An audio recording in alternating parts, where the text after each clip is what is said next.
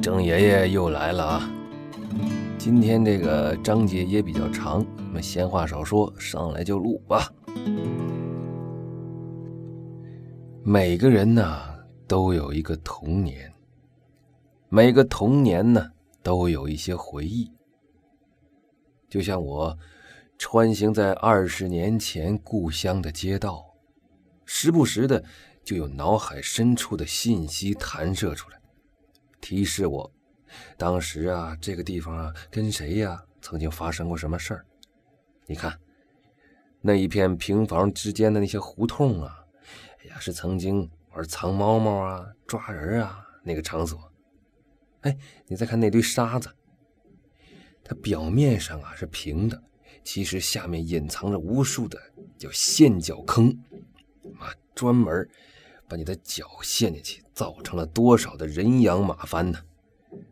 哎，你再看前边那个电线杆子，什么这个厉害了？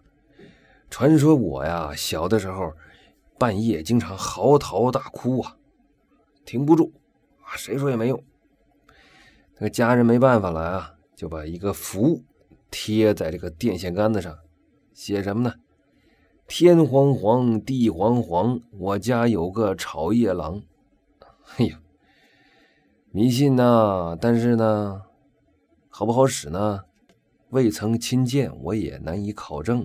等等等等吧，此类的事情啊，千般景物是万种感怀呀。如今迈步从头来。根据这个年纪呢，我分析啊，我家可能已经从平房搬到楼房了。那是一个一校的家属区，一墙之隔就是校园呐。就来来往往，穿着这个白大褂的小青年啊，就就来来回回的走。当时呢，我们有一个娱乐，就是等他们放假以后，从这个门缝潜入他们宿舍里，寻找各种遗留物品，全是什么医用酒精啊。哎呀，就适合玩火呀、酒瓶子呀这些东西，一时不时搞个烧烤什么的。这个时候啊，我到了校园里，我就健步如飞呀，啊，从校园里翻墙，就那非常熟悉的墙啊，翻墙而过，家门赫然出现在眼前。是的，我家就住在这堵墙后面一楼，就因为太偏僻呀。曾经遭盗贼光顾，偷走了鸡蛋若干呢。此事导致很久一段时间，我都不敢自己在家待着。当然了，现在我是大人呐，啊，不怕贼来，搞不好呢，还像这个柯南一样呢，来个勇斗歹徒啊，然后名扬四海呀，评个三好学生啥的。哎呦，不能再往下想了，前途太光明啊！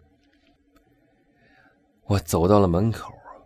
我敲着那个用各种图钉装饰的铁皮门，门开了，奶奶出来了。我这不争气的眼泪唰就下来了。奶奶是那么年轻、健康，还扎着围裙，正在做饭呢，真是恍如隔世啊！我情不自禁的扑上去抱住奶奶，把他老人家吓了一跳，忙问我：“怎么啦？是不是被谁欺负了？”我忍住眼泪啊，是摇摇头，哈哈哈大笑了三声，就跑进了卫生间洗了把脸呢。马上出来到厨房看奶奶做饭，哎，还得假装幼稚的呢。聊天聊什么呀？有什么话题呀？我就把我当时那个能想起来的小学同学啊都说了一遍，好几次都说乱套了。因为什么呀？因为有几个现在还有联系的同学，男生，都是大胖子。这小时候呢，他们都是小瘦子。我呀，也怎么想不起来他们当年那有那个光辉形象啊啊！有的还是班级干部，哎呦，真是令人发指啊！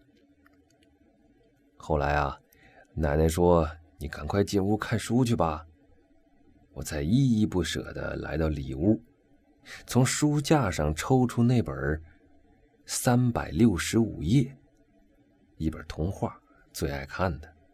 随便一翻，就到了我常看的那几页。我这么一读啊，可真无聊啊！当时啊，这幼齿的真可怕呀。书说简短嘛，哎，爸妈也下班回家了。哎，果然是英俊的英俊，美丽的美丽呀！我不免暗自唏嘘一番。晚饭上来了，我饱餐一顿。这大人们都很惊喜，我怎么不挑食了呢？在他们赞扬的目光中，我说：“我去娟娟家问作业。”一片惊诧呀！我就得意的出了门。我看见眼熟的大人呢，一律非常亲热的上去打招呼，啊，叔叔阿姨呀，哥哥姐姐啊，一通乱叫，彻底改变了我当年害羞胆小，还人家都说我架子大这个形象，其实啊，就是不好意思啊。我呀，我就走啊走，啊，嘿，正行走间，突然看见一个小伙伴啊，当年的小伙伴，我记得他，姓陈名昭。年纪与我相仿，不在一个小学。这家伙乃是本院的一霸，生性顽劣，爱欺负人呢，善使扫堂腿。有一次把我还气哭了。其实啊，我早都不恨他了，但是为了重塑我的童年，我总觉得应该做点什么。于是我迎上前去打了个招呼。陈昭呢，当时他心情应该不错。嘿笑嘻嘻的答应着，没想到到了近处，我抡圆了胳膊，啪，一个嘴巴扇到他脸上，嘿，连我自己都觉得手疼啊！哎呦，因为当时小孩打架没有这么打的，他非常意外，这捂着脸呢，噔噔噔是倒退几步，眼里充满了惊恐和迷糊。但毕竟啊是老熟人了，他反应过来之后啊。匪气上涌，扑过来，我俩就扭打在一处。要说我呀，心智虽高呢，但身体还是小朋友。他这来回来去的扫堂腿，可真难防啊！最后啊，我还是被他骑着肚子压在身下，各种侮辱性的语言呐和动作呀，比如说吐吐嘛什么的，哎就来了。我心里这个生气呀，可是我又挣脱不了。估计有那么十分钟吧。他问我：“你服不服？”我说：“服了。”他很得意，起来了。我们各自整理仪容啊，按惯例呢就各奔前程。但这个时候，我又照着他的小脸啪一嘴巴，外面红了，也不知道里面出没出血。他气得直喊呢，又扑了过来。我一番争斗呢，又被扫倒了。被折磨之后啊，起来又扇他。这次他多了个心眼没扇着，然后又一番扭打。简短截说吧，一直缠斗到天黑。我在气势上没有输给他。在这次打架事件中，我悟到了小朋友时期曾经缺乏的是韧性和毅力。虽然大部分时间我都处于劣势啊。